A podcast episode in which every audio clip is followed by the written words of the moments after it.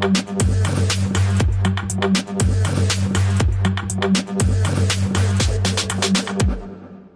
tal? Muy buenas noches y bienvenidos un día más a la segunda dosis de Periodista Digital en este martes día 23 de enero. Yo estoy sonriendo, pero la verdad es que es para echarse a llorar con todo lo que está pasando en España. Hoy vivimos un nuevo episodio negro para la historia de nuestro país con la ley de amnistía. ¿Se acuerdan ustedes, no? Como hace apenas un tiempo, hace apenas un año, hablábamos de los indultos, ¿no? Y desde el gobierno decían, no, indultos no nunca daremos los indultos. Después tuvimos los indultos. Pero dijeron, bueno, daremos los indultos, pero la amnistía nunca la daremos. Tuvimos amnistía. Después dijeron, bueno, daremos amnistía, pero no a los terroristas. Ahora también se la van a dar a los terroristas. Y ahora dicen, bueno, a los terroristas, pero nunca se la daremos a los de ETA. Saben ustedes lo que viene después de esto, ¿no? Lo que les llevamos avisando también en este programa, desgraciadamente desde hace mucho tiempo. PSOE, Sumar, Esquerra, Bildu, PNV, Junts y Podemos han acordado este martes excluir del proyecto de ley de amnistía los delitos de terrorismo siempre y cuando de forma manifiesta y con intención directa hayan causado violaciones graves de derechos humanos. Eso es algo así como decir, eh, este es el terrorismo cookie, ¿no? Eh, que decía mi compañero eh, Daniel Gascón, lo comentaba hoy en Twitter. El terrorismo cookie del gobierno Ahora terrorismo es lo que diga el Ejecutivo de Sánchez que es terrorismo. No es terrorismo, es terrorismo el que atenta, ¿no? supuestamente según el gobierno, contra los derechos humanos, pero el terrorismo que te da los siete votos que necesitas para seguir sentado en el sillón de Moncloa, ese, ese no es terrorismo. Esto es gravísimo, señores. Van a ser ellos quienes decidan qué terrorismo atenta contra los derechos humanos y cuál no lo es. Cuando aquí les decimos en este programa mil veces que hay que llamar a las cosas por su nombre, que lo que está pasando en España es un golpe de Estado, ¿de verdad no creen que tenemos motivos suficientes para decir que así es? ¿No deberían todos los partidos llamarlo, calificarlo exactamente por su nombre? Cuando decimos que la democracia está en riesgo, bueno, no sé si en riesgo, es que ya prácticamente no existe en este país, ¿creen que exageramos con lo que está pasando? Porque yo, mm, desde luego, eh, eh, creo que no. Esta es la explicación, no se lo pierdan, que ha dado absurdísima el ministro Bolaños. Vamos a verla. Pues mire, hoy eh, se está discutiendo en este momento en la Comisión de Justicia, los grupos parlamentarios, pero eh, lo que es cierto es que hemos pactado con los grupos parlamentarios que apoyan la tramitación de la ley de amnistía dos enmiendas técnicas que mejoran una ley que ya era sólida de por sí técnicamente, completamente conforme a la Constitución y al derecho de la Unión Europea. Y lo que hacemos es que se mantiene el terrorismo como un delito exceptuado de la aplicación de la ley de amnistía siempre que suponga una violación grave de derechos humanos tal y como dice la Directiva Europea y tal y como dice el Convenio Europeo de Derechos Humanos y Libertades Fundamentales. Es decir, dijimos que el terrorismo se quedaba fuera de la ley de amnistía y fuera se queda cuando supone violaciones graves de derechos humanos. Yo eh, es que no sé, o sea, no sé qué quieren que les diga. Es que escucho a Bolaños, tienen las narices, los ovarios, los huevos, es que ya hoy es un día para hablar mal, ¿qué quieren que les diga? De decir que el terrorismo se queda fuera de la ley cuando no suponga una violación grave de los derechos humanos. De verdad que es que esto es eh, eh, impresionante. Dice además que esto se adapta a la legislación europea. Mentira. En ningún país tiene una ley de amnistía como esta y que también además amnistía a los terroristas, con la coletilla esta eh, absurda que han querido meter. Por cierto, hay quien sigue confiando en Bruselas. Hoy he escuchado también unas declaraciones del comisario de Justicia de la Unión Europea en las que él dice que, bueno, que ahora mismo en esta fase ellos no tienen absolutamente nada que decir. Que una vez sea aprobada la ley ya verán cómo funciona esto, pero que ahora mismo ellos no tienen nada que decir. Y cuando se apruebe, previsiblemente tampoco tendrán nada que decir. Vamos a analizar este asunto porque es realmente grave y ya les digo, estamos a día 23 de enero de 2024. Los próximos, los próximos amnistiados son los terroristas de ETA. Y ojalá me equivoque, pero ¿qué quieren que les diga? Es que todo apunta a que eso finalmente va a ocurrir. Va a ocurrir y ya sé que nos van a dar ganas. Yo, sinceramente, normalmente me siento muy orgullosa de ser española, pero en este punto y cuando eso ocurra, ¿Qué quieren que les diga? Igual soy la primera que me dan ganas de, eh, marcharme. Además de esto, tenemos a otro tonto. Hoy ya les he dicho, ya les he avisado que iba a hablar mal. ¿Qué quieren que les diga? El ministro de Incultura, Urtasun, que ha dicho exactamente que hay que revisar los museos para superar el marco colonial. El ministro de Incultura, porque es tan inculto que no sabe que España, cuando fuimos un imperio, porque lo fuimos, aunque les fastidie, aunque les duela, fuimos un imperio, que tuvimos colonias. El ministro de Incultura, cuando España lo que tuvo fueron virreinatos. Mejor se lo ha explicado, lo van a ver ahora en este vídeo, el diputado, el diputado eh, de Vox, Joaquín Robles. Uno de los retos que nos hemos propuesto, en línea con las recomendaciones internacionales de organismos como el Consejo Internacional de los Museos, es establecer espacios de diálogo e intercambio que nos permitan superar un marco colonial o anclado en inercias de género o etnocéntricas que han lastrado en muchas ocasiones la visión del patrimonio, de la historia y del legado artístico. Usted en declaraciones que yo he podido leer ha comparado un imperio generador como el imperio español o como pudo ser en su momento el Imperio Romano, lo ha comparado nada menos que con el Congo belga, que es una factoría del rey Leopoldo II que tenía ya eh, a las pobres personas que vivían allí esclavizadas y produciendo para su enriquecimiento.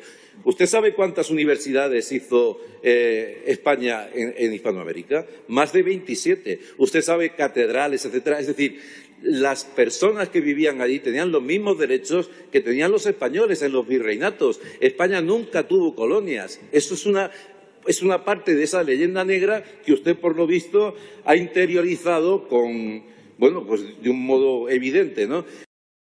Está claro que han quitado a un inútil para ponernos a, un analfabeto e hispanófobo, que es lo que es eh, Urtasun. La verdad es que este, a este, paso creo que vamos a echar de menos eh, a Miquel Iceta. Lo ha dejado muy claro Joaquín Robles. Yo sé que mis espectadores lo saben porque les tengo estima y sé que estas cosas básicas de cultura general las saben, que España nunca tuvo colonias, sino que fueron virreinatos. Fue expandiendo los territorios y estos iban incorporando a la corona, tenían sus instituciones, legislaciones propias y efectivamente también la corona promulgó eh, leyes de igualdad también para esos ciudadanos que se convertían en españoles. Pero bueno, la verdad es que hoy no estamos en clase de historia, eh, que vuelvan eh, al colegio si les hace falta. Aparte de esto, tenemos claramente las tarjetas monedero, porque ahora también el gobierno ha anunciado que va a dar tarjetas monedero para familias vulnerables para que no se sientan en un colectivo estigmatizado. Es decir, la sensación que da es el gobierno, como crea la ruina, como crea esta vulnerabilidad para estas familias, les da una tarjeta monedero para que vayan al supermercado para que no tengan que ir a las colas del hambre. No es que quieran acabar con las colas del hambre, es que no quieren ver las colas del hambre. Dicen que es para que no se estigmaticen. Bueno, no sé, no sé. Díganme qué opinan de este asunto también en el chat, que lo tengo aquí ahora mismo, eh, les estoy leyendo. Y hoy también tengo un saludo especial para mi amiga Pam. Ya saben que nosotros le dedicábamos habitualmente un anuncio que teníamos aquí de cuidarse ¿no? y de hacer dieta a la antigua secretaria de Estado de Igualdad, Ángela Rodríguez Pam. Hoy ha puesto el siguiente tuit. Por si alguien necesita leer esto hoy, ni comer una cosa engorda, ni engordar es malo. Ya, Pam, es que comer no engorda, engordas tú. Y evidentemente, pues eh, las personas engordamos y, están demostradísimos los efectos que tiene el, sobrepeso eh, y la obesidad en la salud. Menos mal que ya no la tenemos de secretaria de Estado eh, de Igualdad, porque esta mujer, también lo he leído esta mañana en Twitter, está claro que no le dice la verdad ni a su endocrino. Dicho esto, son los asuntos ahora mismo que tenemos encima de la mesa. Vamos a hablar sobre ellos con Fran Simón y Graciano Palomo, pero antes ya lo saben, vamos con el repaso de Alfonso Rojo. Yo espero, deseo, confío y hasta pido que los jueces resistan, pero coincidirán conmigo en que el jefe del PSOE y el gobierno Frankenstein están apretando duro y sin disimulo.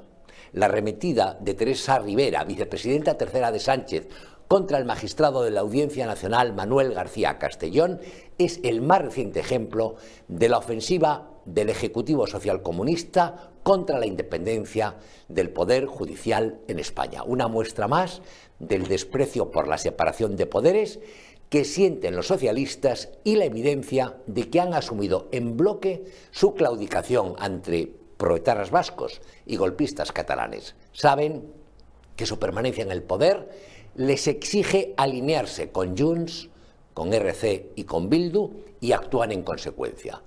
En un gobierno democrático, en cualquier otro país occidental, en cualquier lugar de la Unión Europea, Teresa Rivera habría sido fulminada cinco minutos después de haber atacado a García Castellón, insinuando que el magistrado es un prevaricador por imputar por terrorismo a Puigdemont y a Marta Rovira en el marco del sumario del Tsunami Democratic. Dice la socialista Rivera que el juez es parcial y que actúa en momentos políticos sensibles y siempre en la misma dirección. No creo que haya que ser un lince para concluir que la obligación de un juez instructor es instruir y que lo chusco sería que no investigase a fondo eso que llaman Tsunami Democratic, el violento engendro que asaltó el aeropuerto de Barcelona en pleno golpe separatista.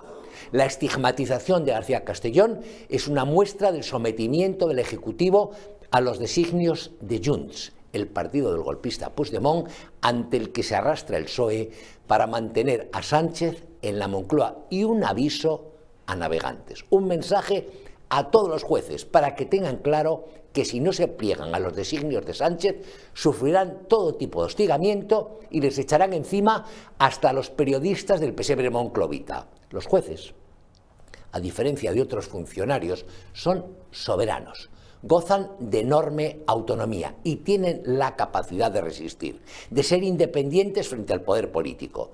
Y como decía al principio, espero, deseo y confío que lo sigan siendo, porque nuestro Estado de Derecho, nuestra democracia, están amenazados parafraseando al Churchill que plantaba cara al blitz nazi sobre Londres, Nunca tantos dependieron tanto de tan pocos.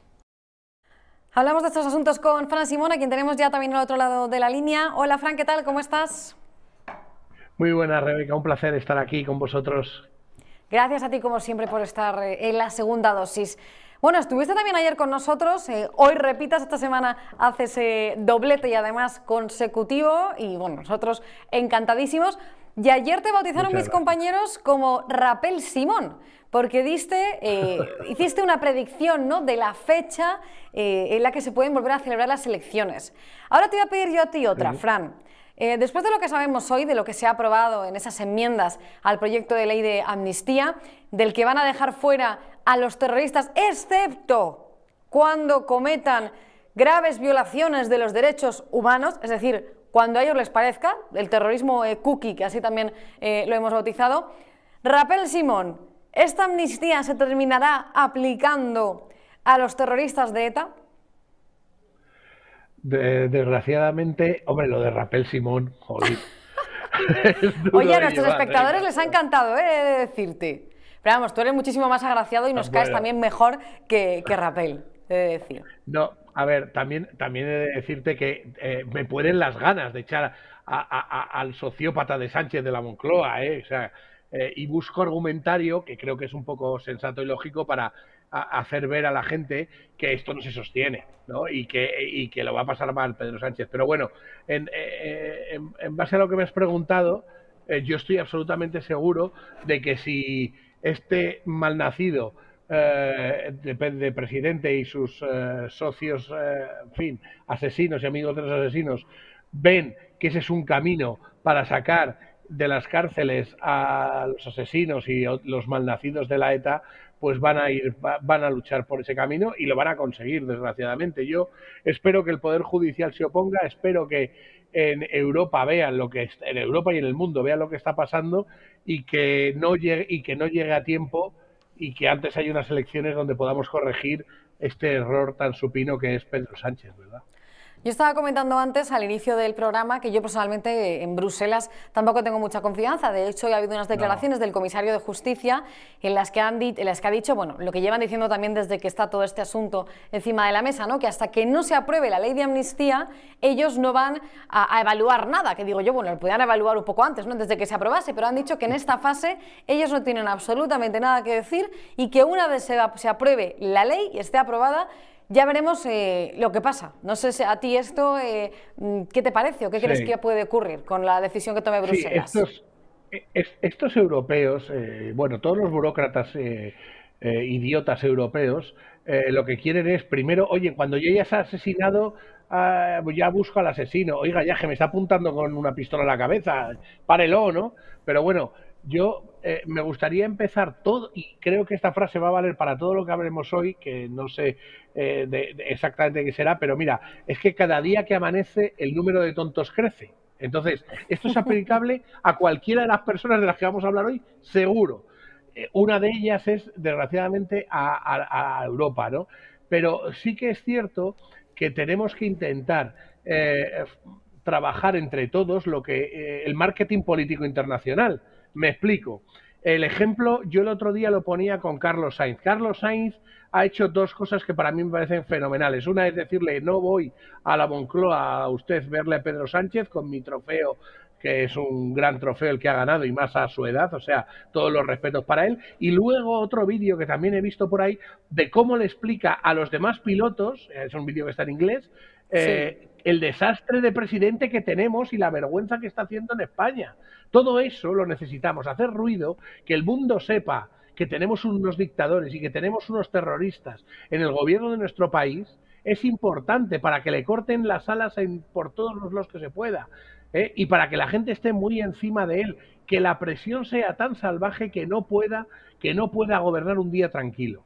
Eso yo creo que es importante, ¿no? Por eso era importante el ir a Ferraz, todas las manifestaciones, todo lo que, eh, todo lo que se generó, ¿verdad? Con, con ese movimiento, eh, todo eso era fundamental e importantísimo. Y eso, pues hombre, quieras que no, dentro de este disgusto que uno tiene por ver lo que vea todos los días a su alrededor, pues da gusto, da gusto que ver cómo la gente lucha y trabaja.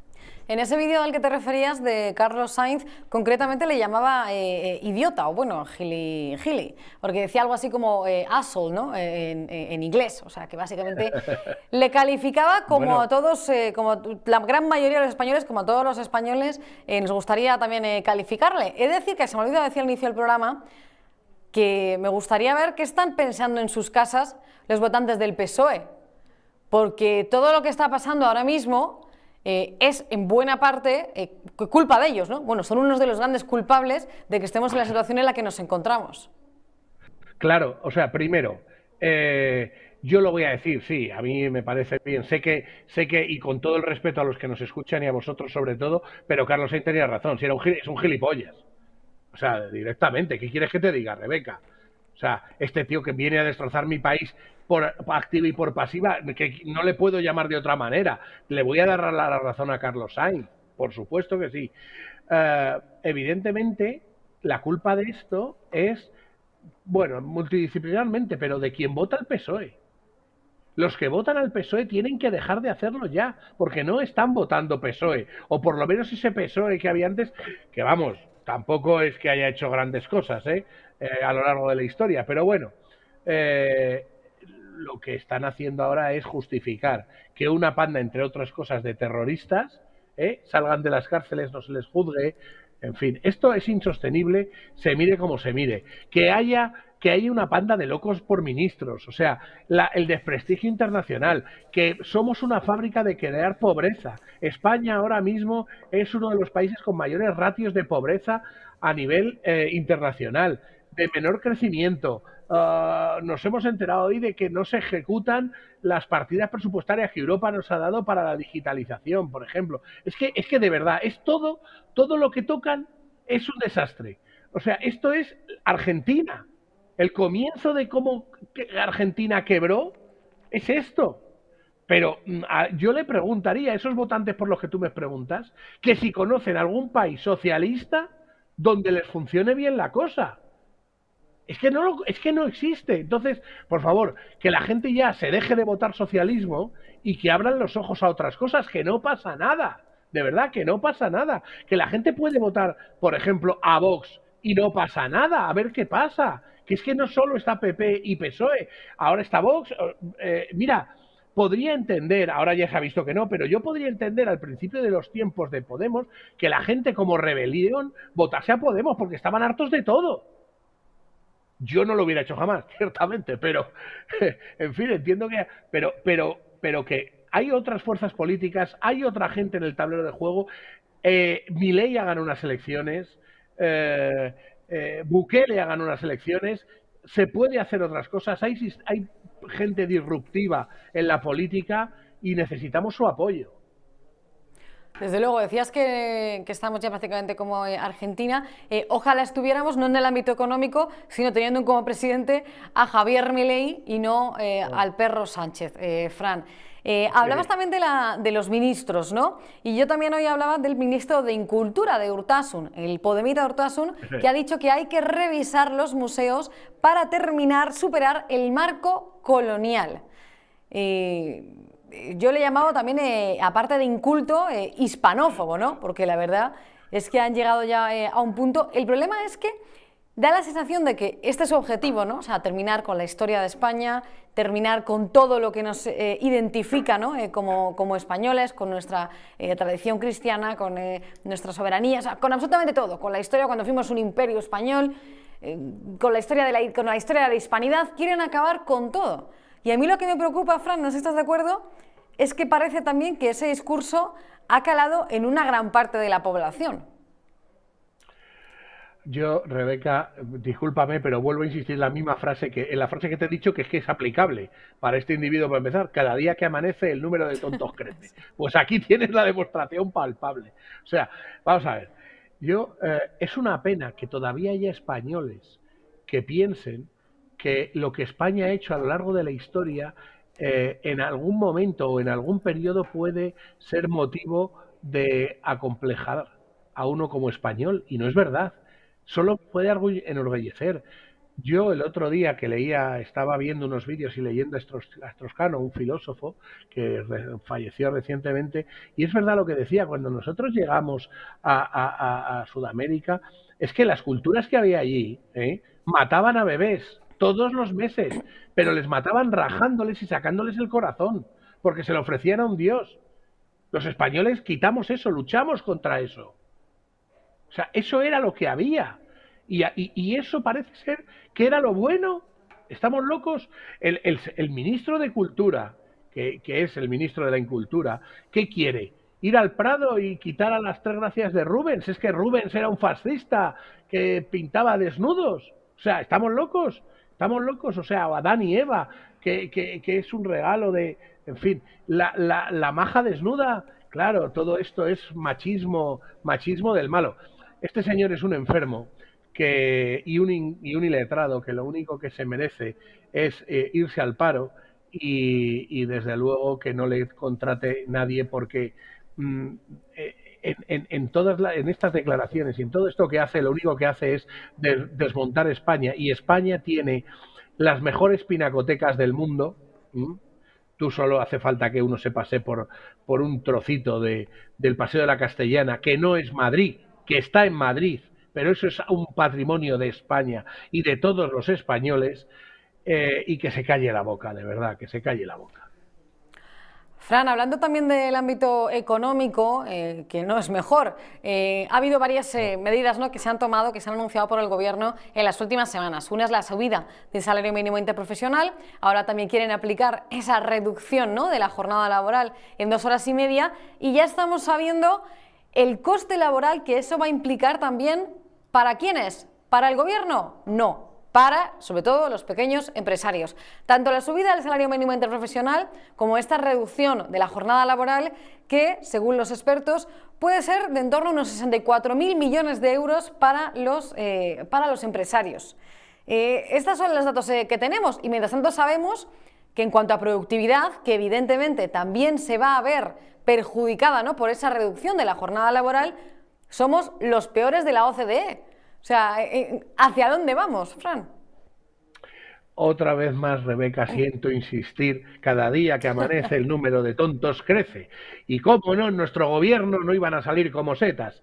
¿Qué dice nuestro gobierno al respecto? Oiga, vamos a resumir. Usted no trabaje, que ya paga el empresario. Hombre, digo yo que llevado esto a la estupidez de Podemos, eh, del comunismo y de Sumar, que es con la Yolanda Díez a la cabeza, uh, oiga, ¿y por qué no pone el sueldo mínimo en 20 millones de euros? Yo lo pondría, porque ya que estamos, no se quede usted ni en mil, ni en dos mil, ni en tres mil, llévelo a cinco mil. ¿Cuál es el problema? Según usted ninguno, ¿verdad? Claro, el problema es que la realidad es que eso lo pagan los empresarios. Y no solo lo pagan los empresarios, porque el empresario tiene que pagar ese sueldo, pagar las cotizaciones a la seguridad social aplicables a ese sueldo y todos los costes laborales aplicables a ese sueldo. Con lo cual, y para que te hagas una idea, porque es que me pasa a mí, a alguien que le quiero pagar mm, o que le pago 1.500 euros o alguien al que le pago 2.500 euros, ese de 1.500 euros, dependiendo eh, del convenio en el que esté, me va a costar a mí como empresario 30.000 y ese de 2.000, 2.000 y pico euros me puede llegar a costar 60.000. Insisto que depende del convenio donde esté, pero esto es así. ¿eh? Esto es así, es una vergüenza. Claro, esto, ahora dime tú qué, qué pyme puede, pagando un sueldo que es lo que le llegaría a alguien, alrededor de 1.500 euros, que genera, tiene que generar 30.000 para, paliar el, para paliar el coste. Luego ya hablamos del beneficio empresarial. Claro, luego Bimbo se va de Alicante. ¿Pero qué esperamos? ¿Pero qué esperamos? Si es que van a quebrar las empresas españolas. No va a quedar aquí, esto lo van a dejar como un solar, como un solar, porque es imposible de sostener. Y no puedes decirle a la gente que el premio es trabaja menos que te pagarán lo mismo. Pero ¿qué clase de, eh, eh, de, cultura le estamos ofreciendo a los jóvenes? No, mire usted, lo que creo que tiene usted que aprender es, deje a la gente que trabaje lo que quiera, ¿eh? que se esfuerce lo que quiera y que le paguen en función a su rendimiento. Yo comprendo que, y es obvio que, que, todo lo queremos, que haya una justicia social donde no se deje a ningún español tirado. Evidentemente, es que no se puede dejar a nadie tirado, pero es que nadie lo deja. Esta gente lo único que quiere es chupar y chupar y chupar y chupar de la teta de la vaca del Estado para ellos y sus amiguitos tener sus chiringuitos bien financiados. Pero esto, para que te hagas una idea, Rebeca, te voy a dar un número que es tremendo. El 35% de los españoles mantienen, o el 30% de los españoles mantienen al 70% de los españoles. Y esto, el, eh, voy a, vamos a sacar un grupo de economistas un, un mapeo no dentro de mucho, eh, te lo pasaré para que lo pongas en qué trabajan todos los españoles, cuántos parados hay, cuántos jubilados, cuántos autónomos, cuántos trabajan para... Pero el resumen, el resumen gordo es este, 70-30. ¿Tú te crees que una sociedad se puede mantener con el 30% de sus trabajadores siendo productivos y que a esos trabajadores les digas que van a trabajar menos y que les van a pagar más? ¿Cómo, cómo, cómo lo van a hacer? Es imposible. Y mientras tanto, el gobierno sigue con, eh, con, las paguitas, ¿no? Con las limosnas, que ahora va a llamar tarjetas monedero, porque ya se ha anunciado hoy que van a dar a 70.000 perdón, a 70.000 familias vulnerables estas tarjetas monederos. Eh, dicen desde el gobierno que es un modelo menos estigmatizante para que no tengan que ir a las denominadas colas del hambre. Yo lo, de lo que he comentado al inicio del programa, Fran, es que me da la sensación de lo que quiere el Ejecutivo no es terminar con las colas del hambre, sino que no se vean ¿no? las colas del hambre. Vamos a, vamos a esconderlas también con estas tarjetas monedero. Y hay a quien esto le suena a cartillas de racionamiento. No sé tú cómo lo ves. Pues eh, es que tienes razón en las dos cosas, Rebeca. Yo es que está en Cuba y he visto una cartilla de racionamiento.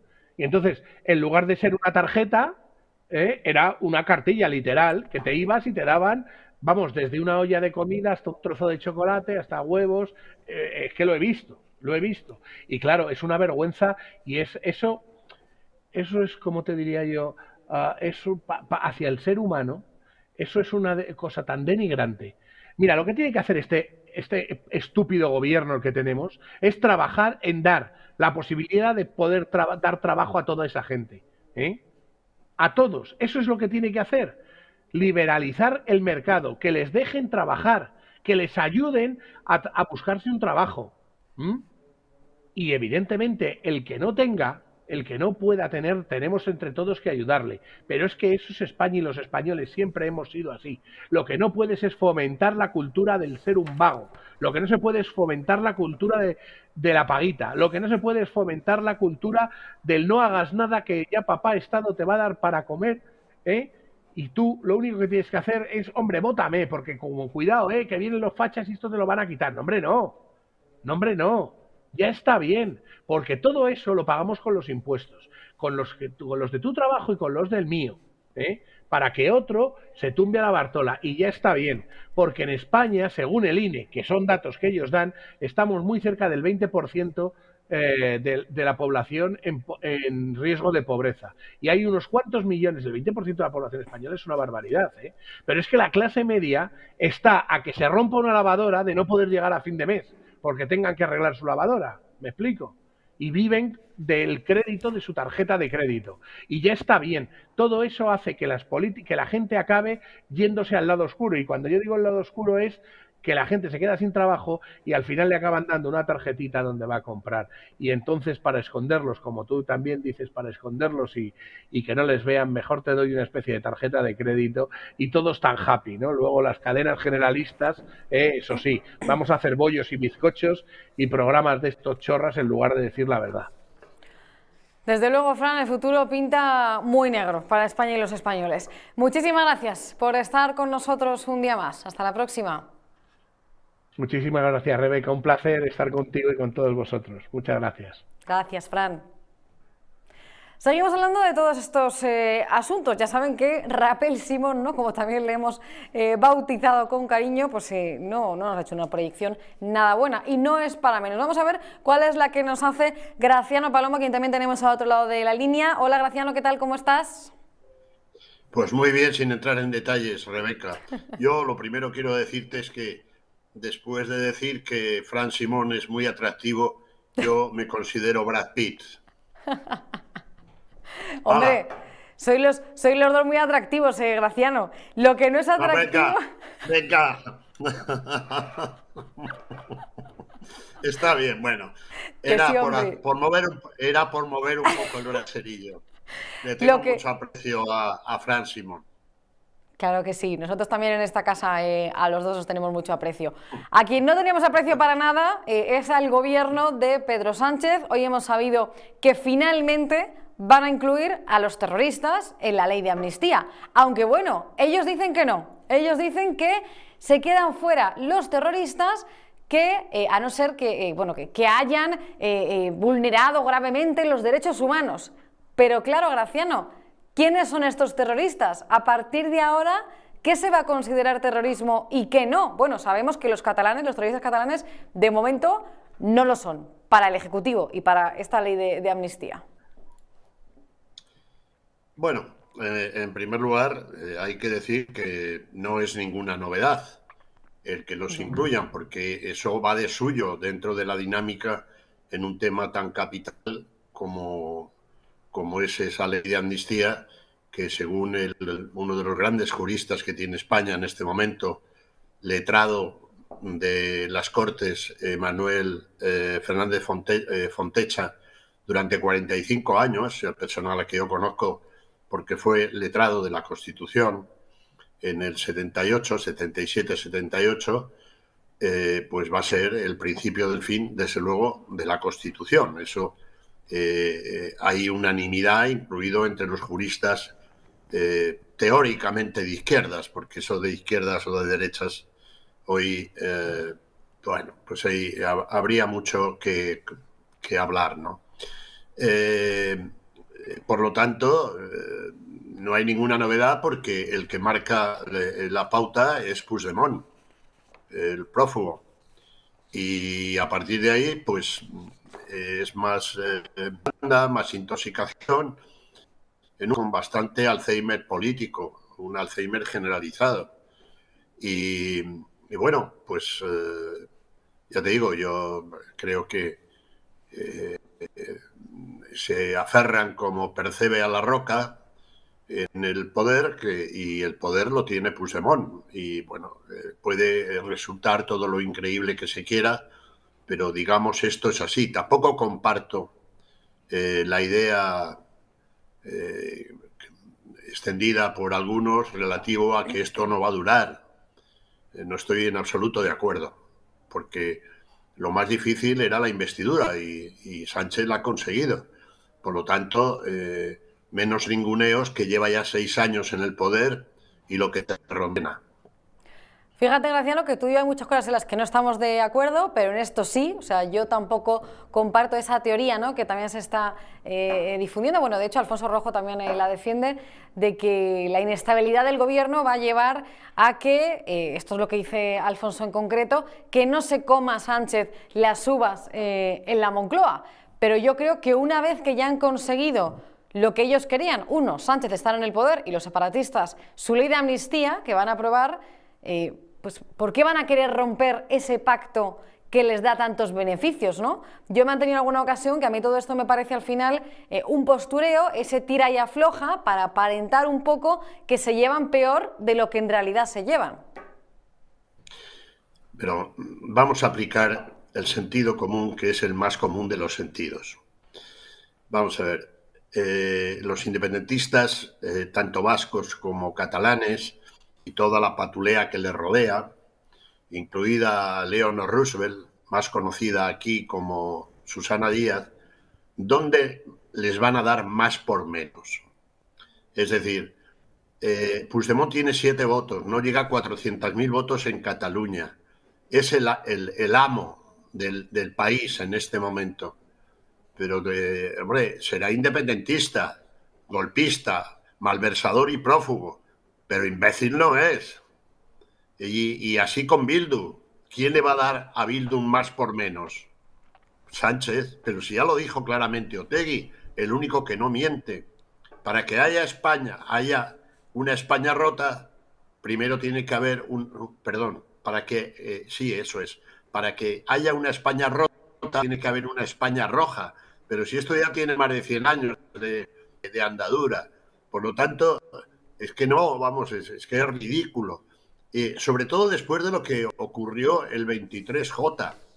El 23J, que es lo que yo creo que tú hacías referencia a las cosas en las que no estamos de acuerdo en el análisis, es que efectivamente sucedió lo que sucedió porque el voto del centro derecha, eh, que es el Partido Popular, y el voto de la derecha más radical o más, eh, eh, como quiera, más derecha, para no ofender a nadie, no fueron juntos.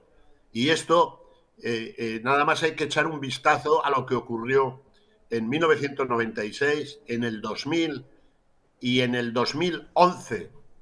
Es decir, eh, el actual sistema, el actual y permanente sistema español de la ley DON penaliza la división de, del voto, mucho más cuando el centro derecha en España sabe que no puede, en circunstancias antes sí, ahora no, en circunstancias extraordinarias como son las actuales, estos votos del, eh, del nacionalismo de derecha, que es Junts en Cataluña, PNV en el País Vasco. Pero si es que es del libro, es de primero de sociología. Entonces, bueno, eh, tampoco quiero irme por los cerros de Úbeda porque el 23 de julio ya queda eh, muy atrás y lo que hay que hacer es eh, analizar la situación que nos embarga, que no es fácil ni desde el punto de vista institucional, ni desde el punto de vista democrático, ni desde el punto de vista económico. ¿Cómo verá la cosa el gobierno que han mandado ahí a este muchacho que es ministro, creo, este que hoy se ha puesto corbata y normalmente pues va vestido como van los chicos de 30 años a, repartir eh, los bonos para la alimentación? Y esto es lo que hay. Tenemos colas de cada vez más extensas. Yo las veo porque vivo en un barrio popular, no como la ministra de Sanidad o toda su gente que vive en el barrio de Salamanca, en el Retiro o en eh, grandes eh, habitáculos del Estado. Vivo en un barrio popular y lo veo todas las mañanas. A las seis hay unas enormes colas de hambre. Y entonces es lo que no quieren que se vea, lo mismo que no quieren que se vea, pues el tema de, de la emigración en Canarias, que es tremendo, que con ese OS continuos desde las islas eh, afortunadas antes. Y, esto es lo que, lo que hay, pero hay que hacerlo con inteligencia, con sentido común e intentando llevar a la moderación a una oferta política que, sea, que no sea marginal, porque en España hoy todo lo que no es poder es marginal. Y en esas estamos. Afortunadamente, el poder está dividido porque hay 14 autonomías que están gobernadas por el Partido Popular y miles y miles de grandes ayuntamientos. Graciano, el Ejecutivo dijo que no iba a haber indultos. Finalmente hubo indultos. Dijeron, pero bueno, amnistía nunca habrá. Y finalmente hubo amnistía. Dijeron, vale, pero esa amnistía nunca se aplicará a los terroristas. Hoy sabemos que se va a aplicar a los terroristas. Y dicen que a los de ETA nunca se aplicará. ¿Veremos también un cambio de opinión de Sánchez en este sentido? Es decir, ¿esa amnistía se aplicará finalmente también a los presos de ETA, a los etarras? Quizás y probablemente. Sí, efectivamente, sí, la correlación. Es que ya, le conocemos. El número de Sánchez lo tenemos todos eh, bien marcado. Lleva seis años en la mamandurria. Seis años y se le daba después del triunfo de la moción de censura el 1 de junio del, 18, se le daba nada, 12 eh, meses. Pues no. Entonces, eso es probable. Pero vamos a ver, un terrorista. Un terrorista es el que provoca terror. Evidentemente ETA provocó mucho terror, mucha tragedia, mucho asesinato de niños, de mujeres, de servidores del Estado, de jueces, de periodistas. Eso es, de libro también. Y los del tsunami provocaron terror, que se lo pregunten a los que estaban en, eh, a los secretarios judiciales y demás funcionarios que estaban en la Consejería de, Economía el día de o en el aeropuerto del Prat. Pero es que volvemos siempre a lo mismo, o sea, a la madre de todas las de todos los problemas. Es que Sánchez ha sido investido por ellos y lo sostienen ellos. Y el día que quieran lo derriban. Entonces, ¿los independentistas son muchos y, peligrosos? No. No. Son lo que son. Un 15% en, todo el, en toda España como mucho. Si el problema no son ellos, que están en la lógica de sus planteamientos, el problema es que el primer ministro de España, el primer ejecutivo de la nación española, está en sus manos, que es lo que no se entiende en el mundo libre. Punto, no hay más que hablar. Desde luego que no. Mientras tanto, también se ha hablado mucho, eh, bueno, obviamente lo más grave que ha ocurrido hoy es todo este asunto que tiene que ver con el terrorismo y la ley de amnistía, pero se ha hablado también mucho en las últimas horas de unas declaraciones que hizo ayer el ministro de Cultura, más bien de Incultura, Urtasun, eh, de Podemos, eh, aconsejando, bueno, anunciando que hay que revisar los museos para sacarlos del marco colonial. ¿Qué te han parecido estas declaraciones y esta idea del ministro Urtasun? Bueno, en primer lugar, decirte en honor a mis canas, yo no gilipolleces. O sea, no, no, no comento paqueiradas. Pero en fin, eh, es, una, es tal estupidez, pues que ya dijo que ya confundió un lustro con 25 años. Pero ¿qué vamos a esperar? Yo no sé dónde ha estudiado este muchacho. No sé, que le hace la pelota a su jefa Yolanda Díaz, eso es evidente. Pero es que yo creo que encima, por no haber estudiado, tampoco ha viajado, porque se puede coger ahora que el ministro un Falcon o un, viaje en business. No des ideas, no, no, des ideas, que ya bastante, bastante se gasta nuestro dinero en sus viajes en Falcon. Y pues se, puede ir a cualquier tal y ver, que tal, yo acabo de estar en, en, en, Dominicana, antigua. Pero ha, sido en Falcon, Graciano, a Dominicana. No, hombre, no, yo voy como la ordinary people, voy como la ordinary people. Entonces ahí hay catedrales, hay casas, hay, hay eh, la primera universidad, la primera del Nuevo Mundo, la primera catedral. Eh, fue, impresionante el trabajo que se hicieron. Por eso que es que es que hablar de, estupideces nos conduce eh, a comer su propia baba. Claro, es una, o sea, en realidad es, una estupidez lo que él comenta, ¿no? Pero también lo que propone, lo que, pero lo que propone es peligroso, porque si finalmente eh, se aplica, ¿no? Esa revisión, no ahora, pero a lo mejor en unos años empiezan a aplicar revisiones de museos. Y ya no habrá nada en los museos que ellos no consideren políticamente correcto o que eh, homenajea de alguna manera eh, positiva al imperio español o a la hispanidad. Y empezamos, empezamos así y nos encontramos en que el día de mañana de lo que era España no queda absolutamente nada. Bueno, de hecho es una cosa que está pasando con ETA, ¿no? O sea, vemos cómo ahora mismo los jóvenes ni siquiera saben ya lo que fue eh, la banda terrorista y bueno, y lo que es ahora en las instituciones. Bueno, sí, se puede ver así, pero vamos a ver, yo creo que eso es absolutamente ridículo. De hecho, los profesionales que trabajan en esos museos ya han dicho que, además de una gilipollez, eh, que es el, calificativo que se merece, es imposible, porque los hechos son los hechos y sucedieron hace, hace 600 años. Pero vamos a ver, este tío, pero, pero ¿de dónde ha salido? ¿De, Altamira o de Atapuerca? Es que, es que, también dijo, hace una semana dijo que iba a proponer que todos los españoles, por cuyons, teníamos que aprender y hablar catalán. ¿Recuerdas que lo dijo? ¿O, no te has enterado? Sí, sí, sí, sí. No, no te has enterado, pues ya te lo digo. Mira, ya se ha amortizado, la entrevista. Hace una semana dijo en TV3, en TV3, este eh, paisano, cargado rojo, este paisano dijo que iba a proponer que en toda España se estudiara y se hablara el catalán.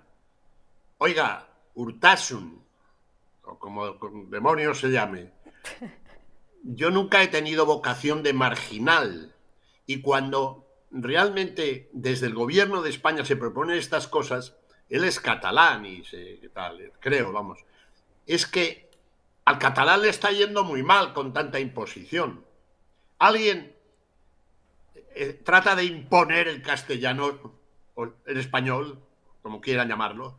Alguien trata, no, va de suyo en, una parte de los Estados Unidos hay más de 150 millones de, hispanohablantes y en todo el mundo eh, eh, el Instituto Cervantes, a pesar de estar dirigido por un comunista, cada día hay más solicitud para aprender el, castellano.